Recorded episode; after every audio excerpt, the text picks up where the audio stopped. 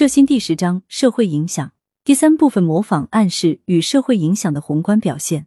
一、模仿。模仿是指在没有外界控制的条件下，个体受到他人行为的刺激，自觉或不自觉的使自己的行为与他人相仿。模仿是对外显行为的模仿，而不能模仿内隐心理。二、暗示。暗示是采用含蓄的方式，通过语言、行动等刺激手段，对他人的心理行为发生影响，使他人接受某一观念。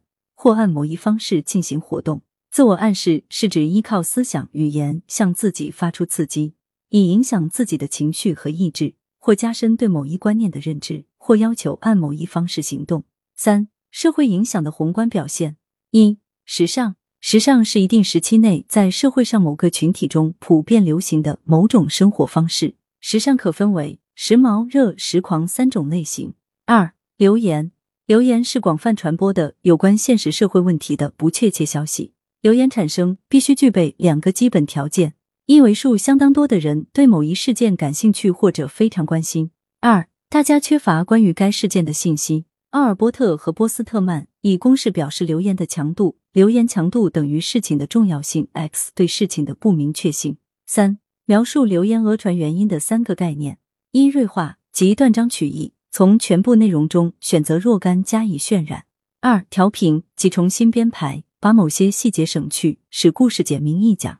三、同化及加工润色，根据自己的知识经验和经验来接收和传达留言，使之更符合自己的人格特。四、集群行为，集群行为也被称为群众行为和集体行为，是指一种相当数量的群众自发产生的、不受正常社会规范约束的狂热行为。布朗把它分为侵略性集群行为、逃避性集群行为、获取性集群行为和表现性集群行为。集群行为有如下特征：一、情绪支配性，每个参加者的情绪都异常兴奋，处于狂热状态之中，失去了正常的理智思索，在认识上持有偏见，无法反省和控制自己的行为。二、迅速接受性，集群行为的参加者互相传递的每一种信息都会被迅速接受。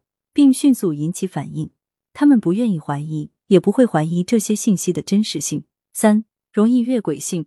虽然集群行为并非都有暴力行为出现，但是参加者受情绪支配，心血来潮，很容易背离正常的社会规范，出现扰乱社会秩序的行为，甚至出现杀人放火的暴行。本节已结束，感谢您的收听。获取音频文稿及配套思维导图，请私信。